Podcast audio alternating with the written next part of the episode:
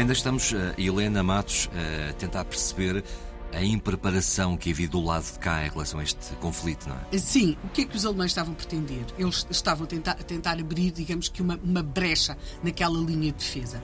Eles vão tentar abrir essa brecha concentrando-se na parte portuguesa e também na parte, eh, nas zonas em que a parte portuguesa unia com a parte inglesa.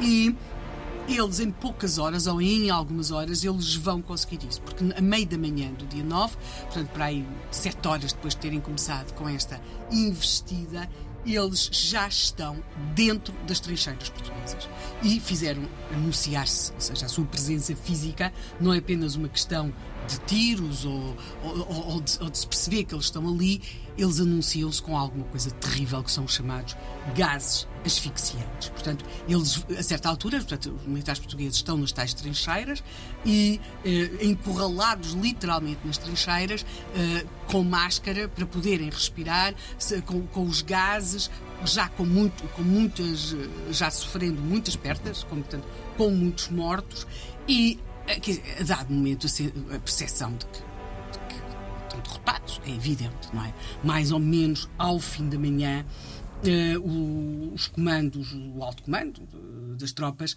dá conta de que uh, efetivamente é uma derrota.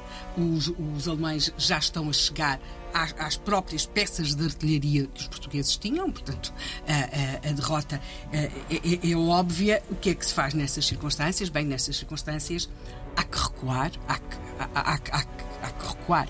A questão, e aqui começa depois hum, algo também complicado é como é que se vai recuar. Portanto, eles, mais ou menos, os alemães, ao princípio da tarde, já têm um controle de situação e um controle de situação tão grande que já não disparam sequer com canhão. Portanto, já, já, já estão ali mesmo no terreno. Portanto, com, o, o, os militares portugueses os, os oficiais que os comandam percebem o que está a acontecer. Há casos de resistência heroica, todos nós ouvimos uhum. falar de soldados milhões. Há também outros casos de outros comandantes, mas uma coisa são atos singulares de heroísmo, outra coisa é a avaliação geral. Portanto, e depois há todo um cenário de escombros, cadáveres, tudo amalgamado, a lama, tudo aquilo está. está... Prisioneiros terão feito poucos. Agora, vamos começar. Não.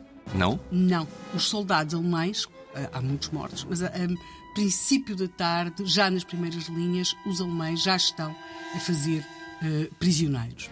O que é que acontece um pouco mais atrás? Eh, eu falei aqui na expressão de recuar, e aqui é algo que começa a, que é algo de muito complicado, que é boa parte das forças da tropa portuguesa, eh, temos de perceber que nós estávamos a combater muito longe de Portugal, com um contingente com alguns milhares de homens, mas tudo isto passava pela nossa aliança com os ingleses eh, e, portanto, eh, e como eu referi aqui, os alemães tinham tentado, de alguma forma, partir a linha de defesa nas zonas de conexão entre as forças portuguesas e as inglesas.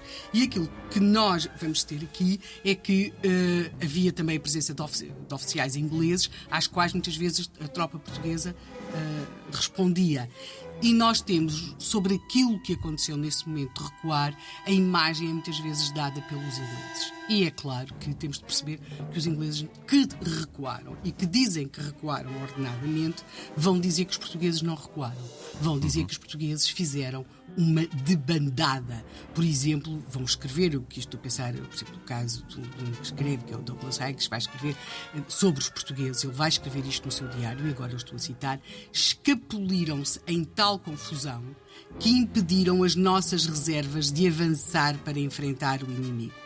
Alguns até descalçaram as botas para correr mais depressa e outros roubaram as bicicletas do corpo de ciclistas.